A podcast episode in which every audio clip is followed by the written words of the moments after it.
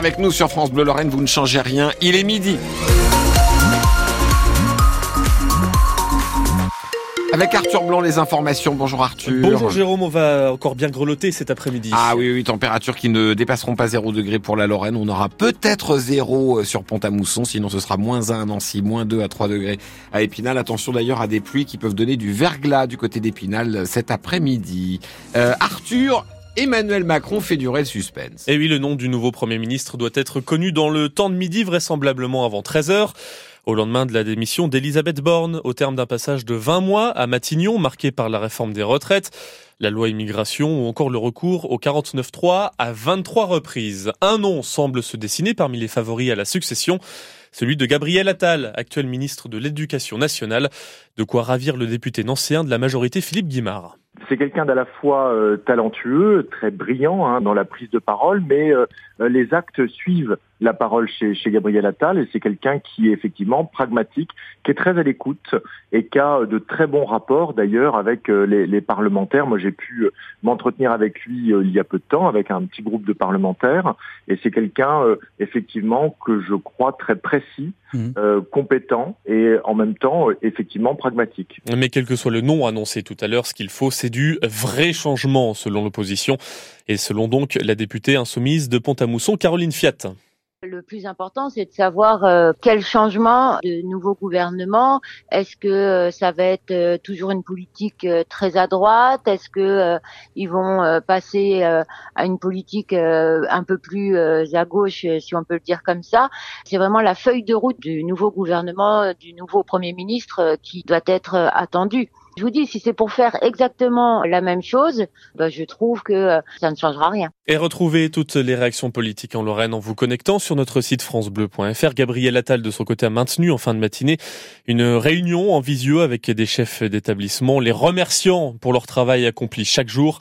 On reparlera du remaniement gouvernemental en longueur après les infos dans Ma France, l'émission de Wendy Bouchard sur France Bleu Lorraine. Les températures ressenties sont encore très basses ce midi. Oui, aux alentours des moins 10 dans le secteur de Nancy, un tout petit peu moins dans les Vosges. L'épisode de froid se poursuit sur la Lorraine, dont tous les départements sont en vigilance jaune au froid. Dehors, de nombreux sans-abri essayent donc de trouver des solutions. L'association ARS, Accueil et Réinsertion Sociale, a enregistré depuis hier plus de 80 demandes d'hébergement d'urgence en Meurthe-et-Moselle. Et ces locaux nancéens sont ouverts tous les jours, matin et après-midi, pour permettre aux sans-abri de se réchauffer. Cédric Leto est sur place. Aline a 42 ans, c'est le premier hiver sans toit au-dessus de la tête pour elle. Alors cet accueil de jour, c'est une bouffée d'oxygène. Quelques heures, on est bien, on peut boire un café, on peut manger un petit truc. Les gens sont très sympathiques, ça fait du bien. Un peu de chaleur dans un quotidien rythmé par les appels au 115 pour trouver un hébergement pour la nuit. Ce soir, on a une autre place au 41 parce que vu que c'est le grand froid, en temps normal, c'est un soir sur deux. Si on nous dit non, et ben on dort dehors régulièrement dans des parkings pour être chassés au petit matin. Des usagers qu'il faut convaincre parfois d'accepter une mise à l'abri, explique Christine, éducatrice spécialisée à l'ARS. Il y a toutes ces personnes qui viennent pas dans nos locaux et que bah, nous, on va retrouver le soir ou en journée quand on réalise nos maraudes.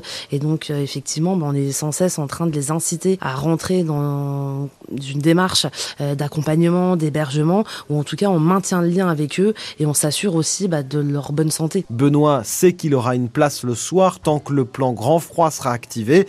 Ce qui l'inquiète, c'est l'après. Il fera moins froid, certes, mais ce sera toujours l'hiver. Dormir en toile de tente auprès de l'eau et tout, c'est encore pire parce qu'il fait froid, l'humidité rentre dans les tentes. Et moi, moi, le seul truc qui me fait peur, c'est aujourd'hui, c'est de mourir de froid.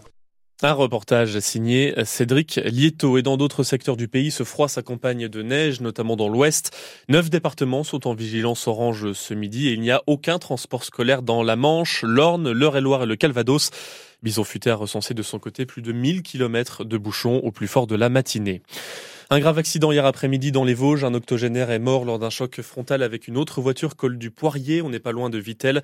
Il est décédé avant l'arrivée des secours. Le second conducteur impliqué, un septuagénaire, est en ce moment à l'hôpital de Nancy-Brabois. Sept ans après les faits, l'affaire Théo passe au tribunal aujourd'hui. Trois policiers passent depuis ce matin devant les assises de Seine-Saint-Denis pour avoir violemment interpellé le jeune homme le 2 février 2017 à Bobigny.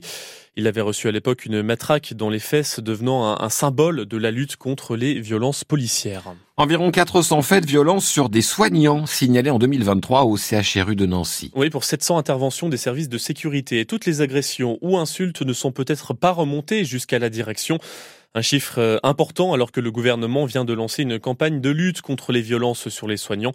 Et plusieurs outils sont développés au CHRU pour tenter d'enrayer ce phénomène, Marie Roussel. Talkie-walkie à la taille, Grégory Gironde se tient prêt à intervenir en cas de violence. Ça devient du quotidien, oui. Le chef de poste sécurité de l'hôpital central ne compte plus les plaintes déposées au commissariat. Et ça fait quelques années qu'on porte plainte. Maintenant, on le faisait pas avant. Bah, les crachats font partie des agressions et sont parfois plus forts qu'une claque des fois. Et parfois, Grégory Gironde se retrouve aussi face à des visiteurs armés. Couteau, cutter, euh, quelquefois arme à feu, un SDF qui était avec un sabre qui nous a coursé. On a réussi à l'immobiliser. Dans la course, il a balancé le sabre, euh, on ne sait pas où. On n'a jamais retrouvé l'arme, quoi, en fait. Seuls les agents de sécurité sont autorisés à faire des palpations et des fouilles au corps, pas les soignants. Donc, ce qu'on a mis en place, c'est surtout un accompagnement quand les situations de violence se sont produites. Stéphane Maire, le secrétaire de la formation spécialisée en santé, sécurité et conditions de travail au CHRU de Nancy. Souvent, la violence, elle a tendance à monter crescendo.